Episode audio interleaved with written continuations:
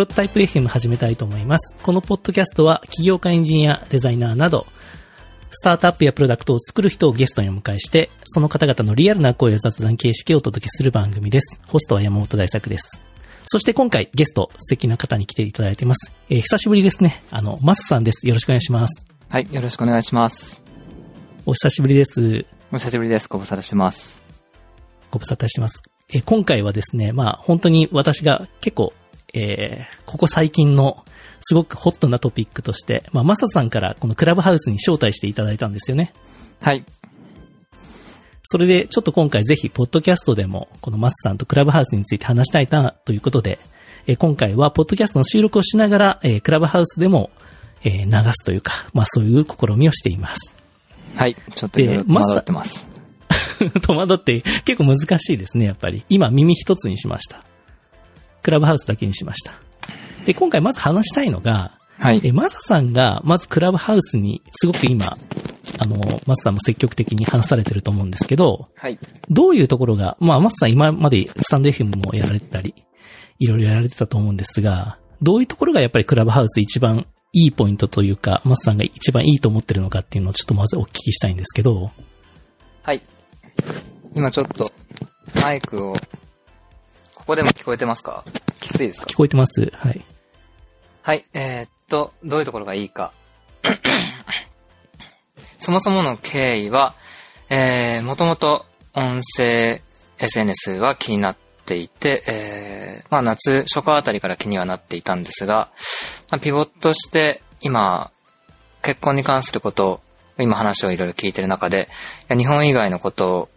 日本以外で今結婚がどうなってるものかっていうのを、まあ結構腹を割っていろんな人と話し合うのにいい場所だなと思って、それでまだ日本で盛り上がってなかった頃、まあそうは言っても1月なんですけど、1月の11日に始めたんですが、その頃はまだそんなに、まあ日本人の人は多くなくて、じゃあ英語圏で日本以外の人とまあ結婚の未来とかについて話し合いたいなと思って、だからそれで言うとスタートアップの、まあユーザーインタビューのためにまあポジティ、ブに使えたらな最初と思って。は結構英語で喋ってたみたいな感じですか？英語で喋ろうと思って始めました。まあ今も、今は両方やってますけど。あ、そうなんですね。はい。なるほど、なるほど。で、えーっと、まあ、マスさんに招待していただいたのが1月の下旬ぐらいだったんですが、はい。結構その頃からすごく日本でもすごくクラブハウスのユーザーが増えてきたというかそういう感覚があるんですが、はい。マスさんはなんでこれがいきなり起こったと思われますか？なんかいろんな説は耳に入ってきていて、まあ説は説でしかなくて、まあまず最初に年末年始にそもそもグローバル、まあそもそもアプリ上でのあの招待枠が緩んだっていうのが、まあ明確なタイミングがわかんないですけど、多分12月ぐらいに招待枠が緩み出して、多分秋、夏ぐらいは本当にこう、開発者に近い人たちしか招待枠もらえなかったり、すごいアプリ上ですごく積極的に使ってる人しか招待枠持ってなかったりししてたようなんですが、12月ぐらいから招待枠が緩んで、で、自然と、まあ日本で広がって、タイミング的に、まあ日本だけじゃなくて、ドイツでも今、急に広まってるみたいですし、あ、そうみたいですね、確かに。それこそあの、台湾でも増えてきたって聞いてますね。うんうん。そうですよね。で、結構なんか、あの、僕が驚いたのは、クラブハウス入ると、まあ、マサさんがいきなりこう、チュートリアルというかツアーしていただいたんですが、はい。そのコミュニティができてるのがすごいなと思ったんですけど、はい。あれっていうのは割と自然発生的にできたんですかね？コミュニティですか？コミュニティ。はい。クラブハウス内で、こう、ユーザーコミュニティっていうんですか？教え合うみたいな。ああ、そうですね。まあ、誰かを招待すると、あの、大作さんが入りましたよって、しあの、ウェルカムセッションやりませんか？ウェルカムウェア作りませんか？みたいなのが来て、で、多分緩やかだった頃はそうやって一人一人が、なんか一対一で、こう教えていくっていうのが、それでなんかオンボーディング、ユーザー間のオンボーディングでワークしたと思うんですが、まあ今あまりに早すぎるので、大作さんの時もあの複数人でやらせてもらったので、ちょうどその頃にあの入ってきた友人とかに声かけて、この日にあの大作さんとやるけど、よかったら来てよみたいな形でえーやったのが、あの大作さんとの最初のあのうんお部屋でした。その時にまあ僕をフォローしてくださってる方々が、で、かつまあ使い方知りたいなっていう人がついでに入ってきたっていう形だったと思います。そうですよね。で、マスさんもそこのなんか、ツアー、ツアーっていうんですか？あれ。はい。あの、はじめ。あの、ツアーのやり方もなんか、マスさんもそのツアーを誰かから受けてたってことなんですか？最初は。えーっと、今、最も、て、定番的なツアーをやってるのが、まずクラブハウスに、あの、クラブっていう機能があって、それは、まあ Facebook でいう Facebook グループとか、 mixi でいう mixi コミュニティみたいな概念なんですけど、クラブハウスにクラブっていう概念があって、コミュニティクラブっていう有志がやってる、あの、団体があって、で、そこが英語、英語で、英語とあと時々フランス語でほぼ毎日あのツアーをやってるんですね。で僕自身も最初、まあそれに参加して、で覚えたっていう経緯があります。あ、そうなんですね。はい。あの、その時にあの、ミュートボタンを使って、ミュートを連打して、こう拍手の代わりなんだよとか、はい。まずスピーカーになったら基本はミュートなんだよとか、いろいろ教えていただいて、はい。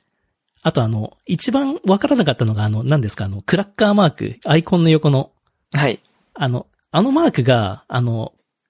あの、入って間もない人だよっていうのが、あれは教えてもらわないと絶対気づかなかったなと思いました。そうですね。ちょっと気になりますよね。まあ入って7日間以内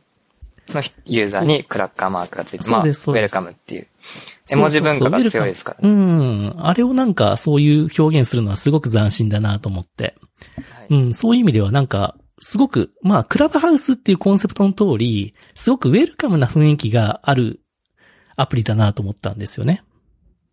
そうですね。うんあの、雰囲気作り、空気感作りっていうのにすごくあの、し集中してるというか注力してると思うんですけど、うんまあそれはそそもそもあの大型調達をしても、なかなかこう招待枠を緩めなかったっていうところにすごく現れてると思っていて、まあそこで一気にあの、リリースして一気にユーザーを増やすっていうのも、まあやってもよかったよ、ような気はしつつもやらなかったのは、その本当にこのコミュニティの空気を大事にしてるってことなんだなと、うんそうですよね、確かに。うん。で、そんなクラブハウスなんですけど、まあ私もそんなにむちゃくちゃ使ってるわけじゃないんですが、はい。あの、これはやっぱりすごい新しい体験だなと思ったところがあって、はい。やっぱり今までの SNS って、まあこれもすごくよく言われてますけど、ちょっと非同期型というか、はい。誰かが投稿したコンテンツをその場ですぐにリアルタイムに感じるというよりは、はい。その残ってるデータを見に行くみたいな感じの非同期型が多かったように思うんですが、このクラブハウスに関して言うと、基本的に今のところまだデータは残ってなくて、はい。あの、このライブをそのままその場で聞くという、しかも部屋に入って聞くという体験しか提供してないという、この同期型がちょっとしたこうプチイベント性を帯びたというか、自然にそうなっていて、はい。まあ、ここに今参加しなきゃいけないみたいな、そういう感覚をすごく訴求するなと。で、それがしかも声だけで行われてるっていうのが、何かこう、集中するものが、しえ聴覚情報だけになるので、はい。すごくこう身近に感じるというか、その話してる人を。そこの仕掛けがこのクラブハウスというこのコンセプトとすごくですね、フィットしてるというか、本当になんかリアルにそういうクラブハウスがあって、そこにちょっとお邪魔したみたいな、はい。その体験を本当にうまくアプリで表現されてるなと思いました。うんうん。なんか今、逃してはいけないみたいなのは、僕もその夏から知ってて、なかなか入れなかったので、そのなん、fear of missing out でしたっけ？うん日本語直訳すると、取り残されることへの恐れ。そう、あのフォモって言うんですか？僕もそれが特徴だっていうのを見てて、フォーも。いや、でもなんかうん、それってあんまポジティブじゃないじゃないですか。そんなものにとらわれたくないなって思いながら、まあ始めたんですけど、僕はどっちかってあんまり取り残されたくないっていう感覚よりも、あ、今そこにいて話してるんだなっていう、その、やっぱは話をしてるなっていう感覚が強いので、そこがやっぱりツイッターでフォローし合ってるっていう結びつきの強度よりもずっと強度が強い、一回話すだけでっていうのは、そこを感じますね。そうですよね。で、あと思ったのは、まあ YouTube ライブとか Twitter ライブっていうような、まあライブ、さっきちょっと非同期型が多いって言ったんですが、いその同期型のコンテンツを届ける仕組みっていうのも既存の SNS にあったはずで、はい。ただそことの体験とクラブハウスでのこの話す体験っていうのもなんか違う感覚がやっぱりあってですね。はい。それはこのアプリの見せ方というか、この今部屋にいる人たちがこうアイコンで出たりとか、はい。あ、なんか抜けてったりとか、なんか本当にこれがですね、なんか目の前のゲストというか、えー、オーディエンスですか？に、こう集中するような、なんかそういうアプリの見た目になってるっていうのがすごく面白いなと思いました。あ、他のはもうちょっと一対他の関係性になってるというか、うん。はい。なんかそこの、そこが本当にウェルカムな感じというか、あまりこう、なんていうんですかね、階層化されてないっていう感じですかね。話し手と聞き手が。うん。で、聞き手がいつでも話し手になれるし、みたいな。そこがすごくフラットな感じが、すごく印象的ですね。そうですね。そのモデレーターと呼ばれる、まあ、司会権限のようなものを持ってる人を、ワンタップ、まあ、ツータップか、ツータップで映せるっていうところも、なんかその特徴的ですよね。そうですね。まあ、最低限の権限と最低限の階層だけはありますけれども、なるべくそれがこう、緩やかに見えるように設計されてるなって感じました。そうですよね。なので、そこが自然に、あの、わからないことがあったら聞いてくださいみたいな、そういう仕組みとすごく相性が良くて、しかもそれが最初のそのウェルカムな感じで、なんかわかんないことあったら、じゃあすぐに聞いていいよみたいな。で、質問を受け付けたりとか。っていうのが、それがまあコメントとかじゃなくて声になる、なるっていうのもすごく、なんか人対人という感じのコミュニケーションが発生しやすいですし、はい。なんか全部の仕掛けが本当にうまく噛み合ってるなというような印象がすごくあって、なんか面白いなということなんですけど、やっぱりあの、やっぱり使ってみて思うのは、滞在時間がむちゃくちゃ長くなるなっていうことはむちゃくちゃ思いました。うん、なんかそういう人たちをちらほら見かけますね。寝るタイミングいや、まがさ。、まささんもそうなんじゃないですか。僕はなんかよくわ、自分でもよくわかんないんですけど、基本的になんかながらでしか使ってなくて、あ、そっか。自分のイベントの時以外はながらでしか使ってないので、ながらと寝る時間来たら僕は寝てますね。まあ滞在時間は長いんですけど、はい、まあ一人暮らしで家事の時間も多いので、家事の時間と、あと自分の部屋、自分のイベントと、まああとは最初にあの、少しお話したコミュニティクラブっていうものの、なんか日本版、日本版をやる人みたいなのをお願いされたので、それをまた後でやるんですけど、それの時はながらしてないですけど、あとは大体僕はの、マスさんが、その日本の代表になるんですか？まあ今4人ぐらいいますね、でも。ええー、すごい。はい。代表、代表っていうものであ、あの、有志なんで、その、働いてるわけじゃないんですけど、ああ、すごいですね。有志のコミュニティの中の、うんまあ、日本語のツアーをややる人たちみたいな形になってます。すごい素晴らしいですねそれがえー、2時間、日本時間の20時からですね。うん。すごい。それ毎日やられてるんですか？それは多分、毎日やるかどうかは、その4人の人の、あの、時間の避ける度合いによるので、昨日、今日とやってるんですが、まあ、毎日はやらなくなるんじゃないかなと。なんか週1ぐらいでツアーをやって、うん Q&A だけ毎日隙間時間にやれる人がやるみたいなはいはい。形になるんだと思います。そのマスさんが今までそのツアーでやっていて、はい。皆さんがこう戸惑うポイントとか、面白いと感じるポイントって、なんか共通するものってありました？うん、まあ今は、あの、クラブをせ、せ、立ち上げるにはどうすればいいかっていうところであ、みんなこう、その質問が多いような気がしますね。うん、なるほど。あれは今は、えっ、と、あの、エアテーブルに書くやつですよね？そうですね。そこに英語でルールは明記されてるんで、そこ見れば、まあわかるって言えばわかるものですね。うん。うん、そうですよね。で、コミ、えっ、と、クラブハウスガイド .com っていう、これも有志が立ち上げた、そういうガイドの URL もあって、そうここら。辺がすごく、うん、なんか公式のガイドはないんですが、コミュニティが作ったガイドがすごくよくできてて、むちゃくちゃ面白いなというふうに感じています。で、ちょっと話変えてです。はい、あ、どうぞ。公式もはい一応、その右上の紙みたいなアイコンをタップすると、あそっかそっか確か公式の Notion、Notion ページ Notion が。そうですよね。はい。確かに確かに。そうですよね。で、このクラブハウスっていうアプリはですね、あの、創業者がこのポール・デイビスンさんと、まあ、ローハン・セスさんの、えー Alpha Exploration という会社が、その開発元なんですけど、はい。このポール・デイビスンさんは、私もあの2012年ぐらいに結構触ってた、このハイライトという、この位置情報共有アプリというか、はい。人と人がオフラインで会うためのアプリを作ってた人っていうのがあって、はい。あ、そういう、あ、その時代からやってた人なんだっていうのでですね、結構、で、今、こうやってまた声で人と人をつなげるみたいなのを作っているということで、なんかちょっと嬉しくなったんですよね。ああ、久しぶり、まだちゃんとやってたんだな、みたいな。ですかね。ちゃんとやってたというか、ポールさんなんか一貫、ある意味一貫してるなと思って。ああ、はい。はい。面なん。か自分もそういう人と人を合わせるようなサービスはすごく好きでずっと作っているので、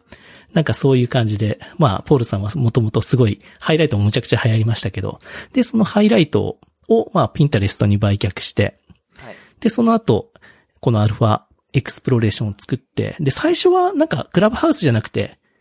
なんかラジオ形式の視聴者参加型、参加型番組のなんかトークショーっていうのを立ち上げる予定だったそうですね。あ、そうなんですね。はい。で、今そのトークショーが多分元になってこのクラブハウスに行ったんだと思うんですけど、はい。で、このポールさんの特徴として僕ちょっと思ったのが、このハイライトとか、あとカメラロールを全部公開するアプリのショーツとか、はい。あとこのクラブハウスとかトークショーとか、はい。あの、なんか既存にある単語でサービスとかアプリを作る人なんですよね。はい。ううんん。それがなんかすごいなと思って、SEO 的にはあんまりこう、結構難しい分野に、あえてこう、そこの名前でチャレンジするところが、なんかすごいなと思思いま思いました。なんか自信を感じますね。うん、自信むちゃくちゃ感じるんですよね。クラブハウスそはなんかもう一つ、結構人気のあるアプリがあって、間違いやすいですよね。ああ、そうですよね。なんか、そうですよね。プロジェクトマネジメントの。to, to be 用のやつですよね。確かに確かに。そう。それでもあえて後発でもクラブハウスってネーミングで、い行くところにすごいなという気がしていますし。あとはやっぱりこうなんか、偶然の出会いというか、まあハイライトもそうですけど、はい。それを促す設計っていうのは、すごく、なんかずっとやられてるんだなっていうので、うん。このクラブハウスでもそこの偶発性の面白さっていうのはむちゃくちゃ感じますね。そうですね、なんか、その、今までは、なんか会いたい人とか、まあその偶然の出会いみたいなものに1ステップ、2ステップ、3ステップぐらいあったのが、なんかそういうステップが一気になんか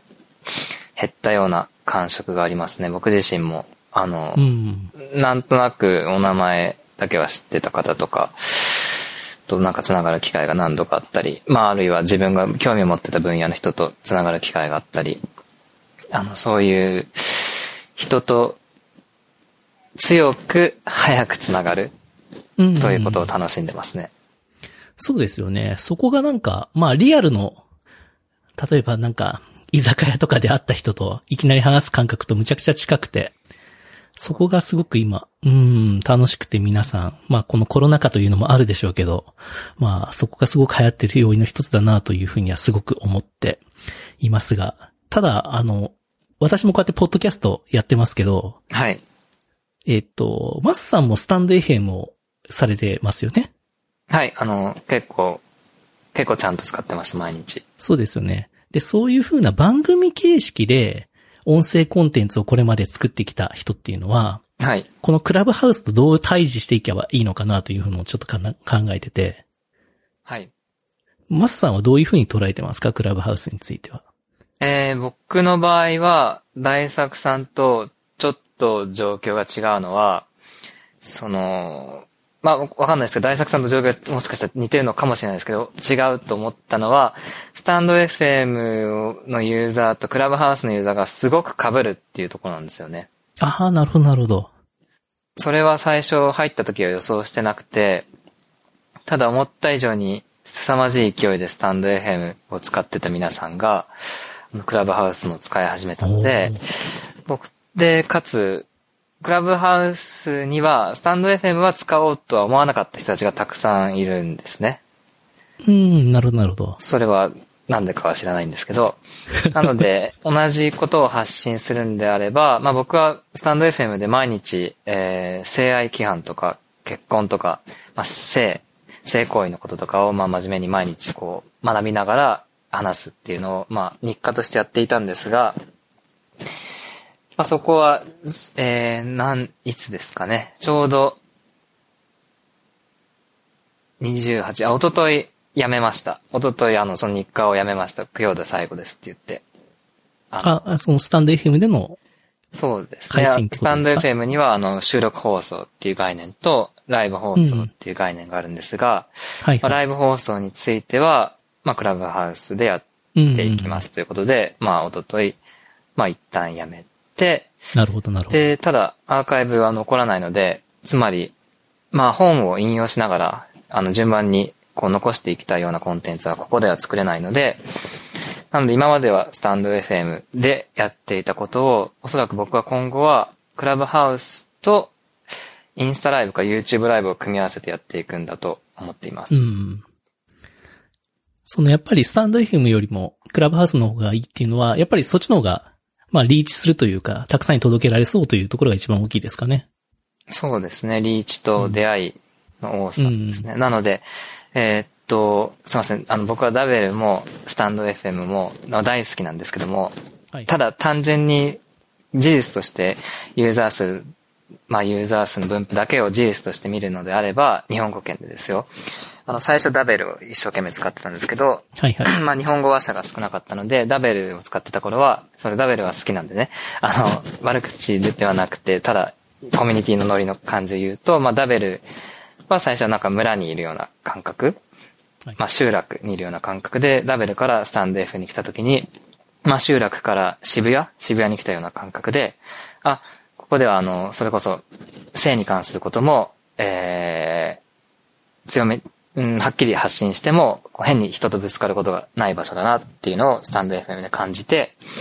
で、スタンド FM からクラブハウスに来た時は、渋谷から地球に来たような感覚がありました。なんで地球の中に渋谷もあるみたいなう感じ。ん。そうなんですね。なるほど、なるほど。まあ確かにクラブハウスの方が、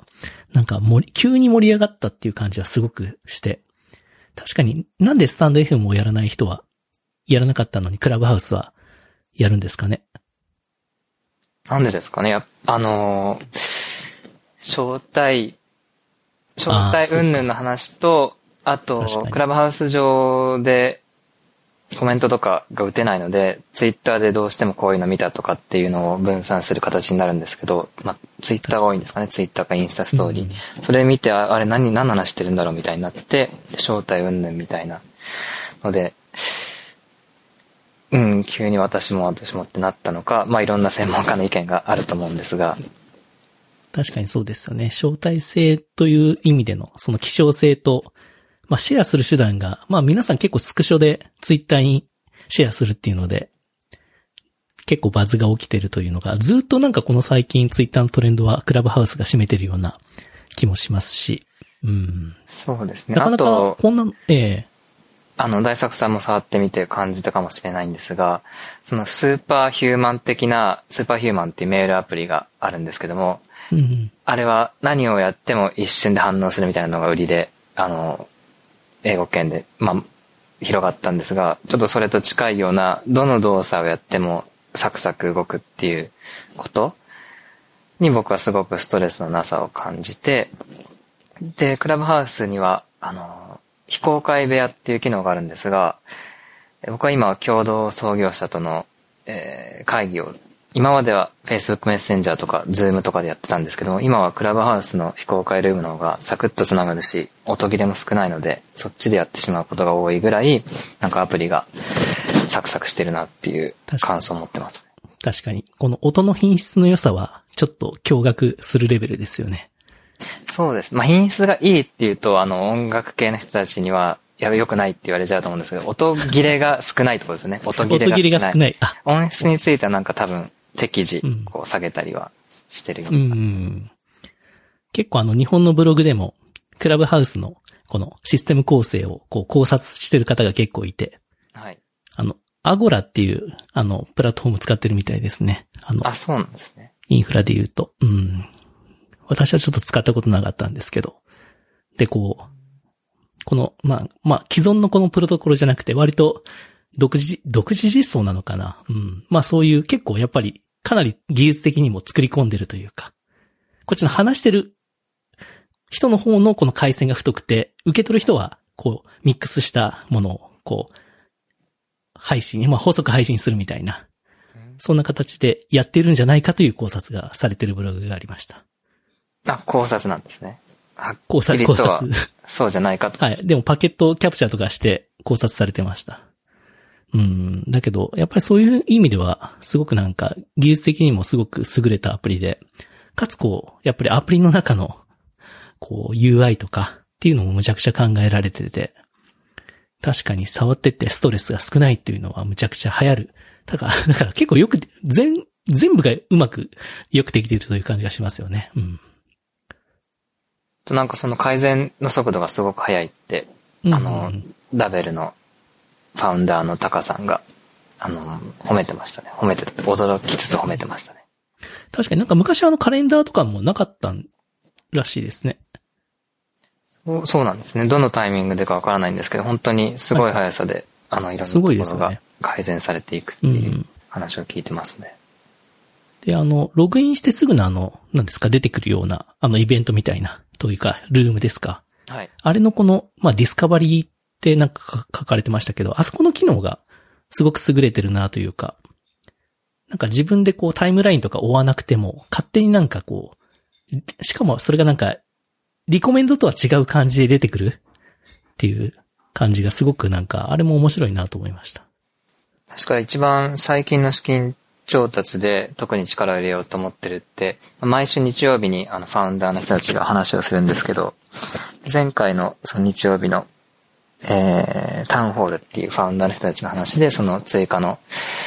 資金と調達の話と、で、そのディスカバリー機能にその資金を調達による力を特に使っていくっていう話をしてました。うんうん。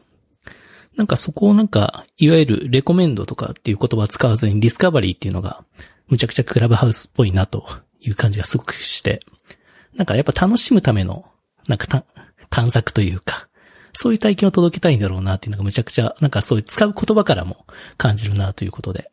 うん、なかなか、ただサーバーの費用とかむちゃくちゃかかるだろうなと思いましたけど。うん。なんかマネタイズも一応そういう発表をされてましたよね。こういうのを考えてますっていうの。そうですね、なんか非公開で話し合いが続いてるらしいですね。うん。クリエイターの認定クリエイターみたいなユーザーの方々がいる。そうですよね。だからああいうクリエイターエコノミーの一つとして、まあこういうので、まあイベントは普通にハマるでしょうし、なんか何でもできそうだなっていうのが正直な印象なんですけど、マスさんはなんか、もしそういうクリエイターがここで何かを販売するみたいなことができるようになったら、どういうことをやってみたいですか？あ、僕自身がですか？はいはいはい。僕自身は今その、えーっと、パートナーシップ結婚家族の未来っていう部屋と、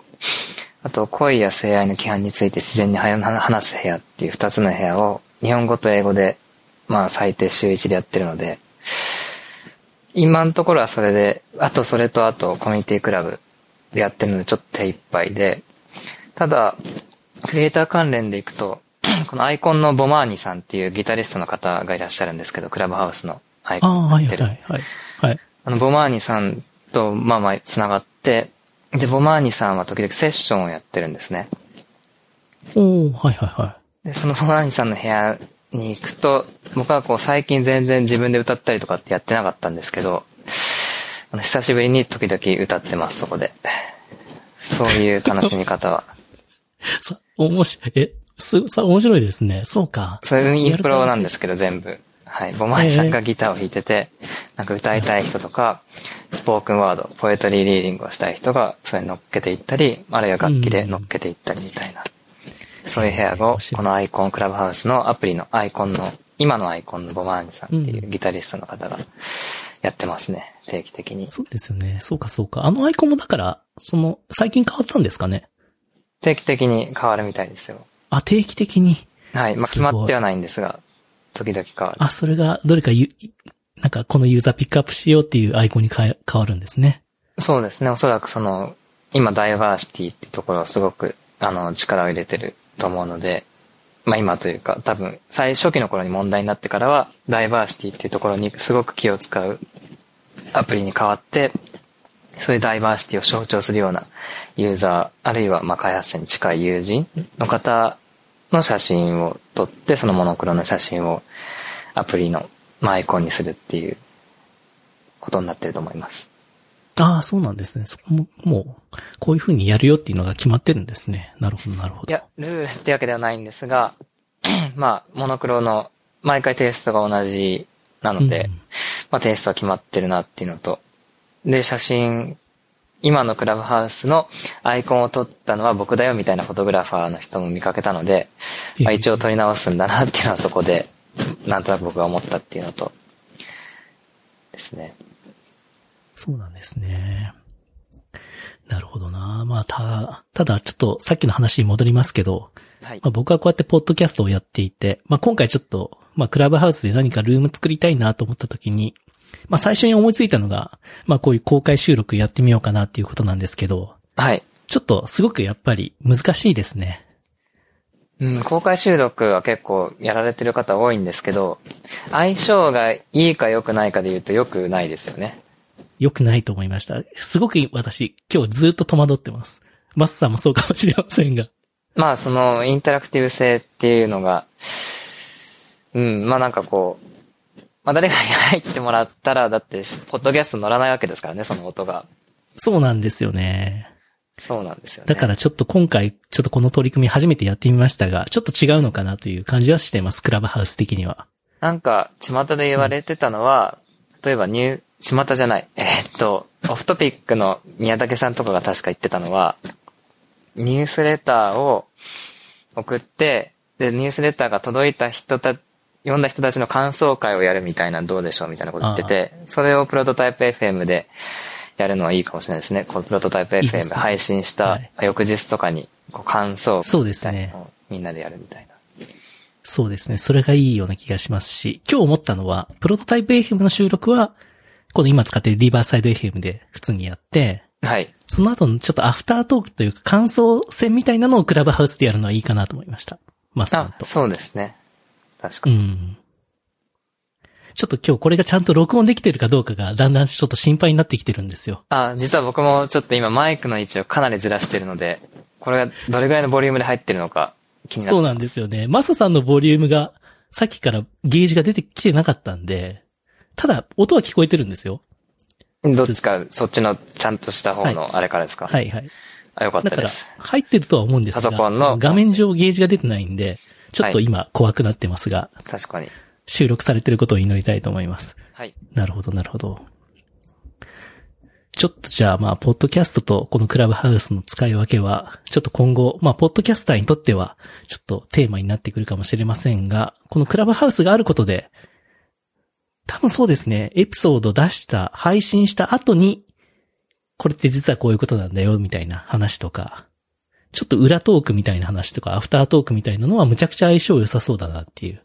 そうですね。それについて、もっと詳しい人が来て、うん。そうですよね。で、聞いたリスナーの方もそこに入ってくるみたいなのはむちゃくちゃ見えました。確かに確かに。ね、だからそれってもうテレビ番組とかでも何でも一緒で、何か別のメディアで配信した後に、クラブハウスで、じゃあこの後やりますみたいな。っていうのは、ポッドキャスト以外でもなんかいろいろパターンはありそうだなと思いますね。うん。うん、うん。確かにな。そこはすごく見えますね。なるほど、なるほど。ちょっとやっぱりやってみないとわからないですね、クラブハウスは、実際に。うん、そうですね。やってみて、かつ、この、話してみないと、なんとなく。わからない、ね、聞いてるだけだと、ちょっとよくわかんないですよね。そうですね。そうか、そうか。ちょっとは、ただ、クラブハウス立ち上げてると、ちょっと時間がかなり取られちゃうんで。はい。まあ仕事しながらやればいいのかもしれませんけどね。いや、仕事しながらもむずいっすよ。やってる人いますけど、僕はやんないですね。そうですよね。たなんか会話にちょっと聞きたくなって手が止まるようなのはすごく感じますね。そうですね。あと、スピーカーになる、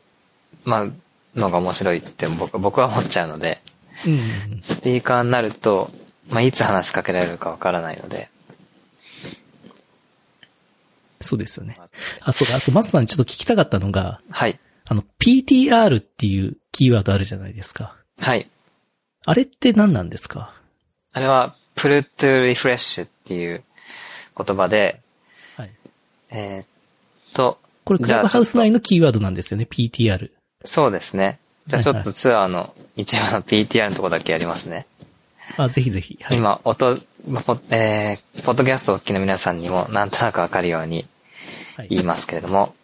えー、まずですね、PTR っていうのは、プルトリフレッシュの略で、えー、今ですね、実は僕は、クラブハウスのアプリ上でプロフィール写真を変えたんですが、大作さんには変わってるようにはまだ見えないと思うんです、ね。あ、見えないです。はいはい、はい。それは PTR をまだやってないからですね。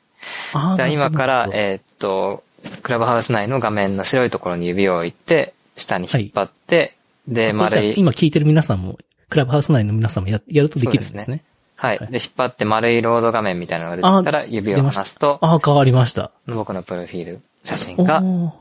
たとそば。ですかこれ。これはあの朝ごはんの、えー、生卵、えー、ニンニク、キムチ、えー、なんとか、納豆スパゲッティですね。おーなんかスタミナ系ですね。いいですね。はい、免疫力系です。で、これは、えー、何に使うのかといううんうんうんと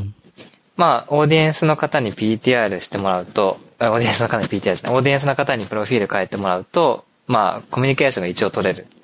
ていうのと、うんうんまあ、何かこう質問して、朝ごはん何食べたとか、そういう質問をして、朝ごはんの写真に変えてもらうとか、あとはプロフィール写真に関係ないんですけど、ちょっと人が入ってくると、えーはいはいはい順番が人によって見え方が変わっちゃうんですね。こうスピーカーとかモデレーターの。うんそうですよね。確かに。で、で、それで今のこう PTR って行為をすると順番がリセットされるんですね。全員が同じ順番ああ、がそう見れるようんになる。なですね。そうすると発言の順番とかがこう回しやすくなるっていう時に、じゃあ PTR いしてねって言って、で、じゃあ次は何々さん、えどう思いますかみたいなえ回し方をしたりします。まあ、あとはなんかジョークとかで、なんか、インターネットジョークみたいなのに変えて、なんかこう、た楽しむのに使ってる部屋もありますね。うんうん。そうか、そうか。やっぱこのインタラクティブ性っていうのがやっぱクラブハウスの一個のポイントで、それで誰かがこういう遊び方できるよっていうのを編み出したのが PTR って感じですかね。そうですね。すあの、厳密な期限は僕は知らないですね。すいません。うん、でも面白い文化ですね。そうか、そうか。確かにな、これ面白いな。なるほどいや、あの、いいねボタンをつけずにマイクで拍手するっていうのは本当に、ね、画面がごちゃごちゃせずに済んで、うん。面白い、あの、ハックの仕方ですよね。マイクのミュートボタンの連打で絶。対いいねとかつけたくなりますよね。つけたくなりますよね。Facebook だってもういいねが種類が何個あるかわかんないのに。うんそれ一個もつけなかったっていうのは、なんかその、思確かにそうです。想の、思想が、あの、そぎ落とされてて、いいなって思ってそうですね。で、それで思うのはやっぱいいねをつけてしまうと、やっぱそっちの数字に目がいっちゃって、はい。今言ってくれる人に集中できないというか、その人との関係性に集中できないっていうのはなんとなくわかる気がするな。そうですね。まあ、あの、人数、今何人の人が聞いてるのか、画面に表示しないっていうのも確か、そうですねそれが。同じ理由だったと思います。確かに確かに。そこばっかり気になっちゃいますもんね。そうですね。人が減らないようにしなきゃみたいな。しなきゃみたいな。そうですよね。別にこれはいつ抜けても OK みたいな。そうですよね。そういう感じですもんね。なるほど、なるほど。あ、でもよくわかりました。ちょっとじゃあ、ちょっと今日はすごくあの、戸惑ったポッドキャスト収録になってしまったんですが、はい。あの、ちょっとこれからは、ちょっとクラブハウスではなくて、ちょっと最後、あの、マスさんが今取り組んでることについて話したいんですけど、はい。前回話した時は、こう、独学者、なんか一人で勉強するための方のプラットフォームのお話をされてたんですが、はい。今ちょっとまた別のことに取り組まれてるというふうに聞いたんですけど、そうですね。あの、大作さんと話した時に、すでに共同創業者がいたのかどうかちょっと覚えていないんですが、まあ、あれをやいなかっるってたと思います、あ、いなかったんですね。やってる中で、あの、共同創業者が入ってくれて、で、彼といろいろ進めて、で、途中で一回しうまくい、思ったように回らなくなった時があって、じゃあここで一旦こう、た、立て直すかって話し合いの時に、ちょっと二人でそもそも、アイデアそのものを二人で話し合ったものじゃないので、その独学のものも、まあ、まな板の上に乗せた状態で、まあ、アイデアそのものをいくつか並べて、えー取り、さ、次に取り組むべきものについて、えー話し合いたいって話をして、うんうん。その時に、まあ、やっぱりその結婚の次みたいなのは、まあ、前回大作さんにもそっちと迷って独学にしたみたいな話をしたんですけど、そっちと迷って独学にしたのは、早すぎると思ったからであって、ユーザーも見つかんないし、共同創業者も見つかんないだろうし、投資家も見つかんないだろうなと当時は思っていたんですが、まあ、その共同創業者とのもう一度すべて次何をやるべきか、まあ、独学のものも含めて一度考え、話し合おうっていう時に、まあ彼、創業者、共同創業者自身が、いや、この結婚の次っていうのは今やらないとむしろ遅いんじゃないかって言ってくれて、あ、この人が一緒にやってくれるっていうんだったら、あ、じゃあ今やりたいな。まあもともとそれは僕はやりたいことだったので、ただ早すぎると思っていたことであって、むしろ遅くなってしまうって言ってくれたので、じゃあそっちに行こうとなって、えー、簡単に言うと、まあ新しい結婚の形を提示するような事業をやりたいと思ってますね。なるほど、なるほど。それは、あの前回も話していただいたあのポリアモリーとか、モノガミとノンモノガミみたいな、あそこら辺の概念を提示するみたいな感じですか？事業としては、おそらくポリアモリーって話はほとんどしないと思いますね。当面は。ああ、そうなんですね。ただ、聞かれた時にはもちろん、あの、個人としてのモチベーションを聞かれた時に、えー、まあ、ポリアモリーとか、ノンモノガミも含めて、まあ、人と人が同意の上で、えー、どういう関係性を築いていても、まあ、うん、当たり前に生きられる社会に近づけていきたいなと、個人としては思っていて、で、それをやるためには、正しい関係性、正しくない関係性っていうものがやっぱりどこから生まれるのかっていうと、まあその法的にデザインされている、まあ結婚制度っていうところから順々にその規範意識っていうものが浸透してくると思っていて、であれば、その中心にある結婚のシステムっていうものを少しずつ柔らかくしていくことによって、その全体としても、その外にあるものも、だんだんその当たり前に存在しやすくなるのではないかという希望を持ってやってます。なるほど、なるほど。やっぱりこれは、ここに着目されるのはやっぱりマスさんしかいないような気もしますし、マスさんが本当にこう、こう、こういう分野が好き、好きっていう方はあれかもしれないですけど、すごく問題意識を持たれて取り組まれてるっていうのは前聞いてすごく分かったんで、何かそういう自分がすごく熱中できる分野っていうのはむちゃくちゃその企業の分野としてはすごくいいんじゃないかなと思って。ただ、どういうものを作られるのかなっていうのはちょっと私はまだ全然分かってないので。はい。なんか、じゃ、また、はい。そうですね。じゃあ何なんだよっていうところは僕らも今は、あの、考えてわからないと言っていて、わからないので、今は、あの、婚活を経験されている方とか、結婚を経験されている方に、まあ日本めて、まあ日本以外も含めて、まあ話を聞き続けているっていう段階ですね。まあ一旦最初に家庭を置いたんですが、今はちょっと家庭はありつつも、あまあ、あえてまあわからないと言って、話を聞いている段階になります。なるほど、なるほど。わかりました。ちょっとまた、あの、マスさんとは、まあこのポッドキャストでも結構定期的にお話しさせていただきたいと思ってますので、またあの、数ヶ月ぐらい先に聞いたらまたやってらっしゃることが変わってるかもしれませんが、はい。ちょっとその時はまたその時で、ぜひお話を聞かせていただければなと思ってます。はい、お願いします。はい。じゃあちょっと、ポッドキャスト、今回はちょっとここで終わらせていただいて、はい。ちょっとあとは、ちょっとクラブハウスの方で、ぜひよろしくお願いします。はい。あ、今、このままってことですか？一旦閉じるんですか？すべ、はい、てを。あ、一旦、ポッドキャストの方を閉じます。はい。はい。ということで、今回ゲスト、えー、柿の木正人さんでした。ありがとうございました。はい。ありがとうございました。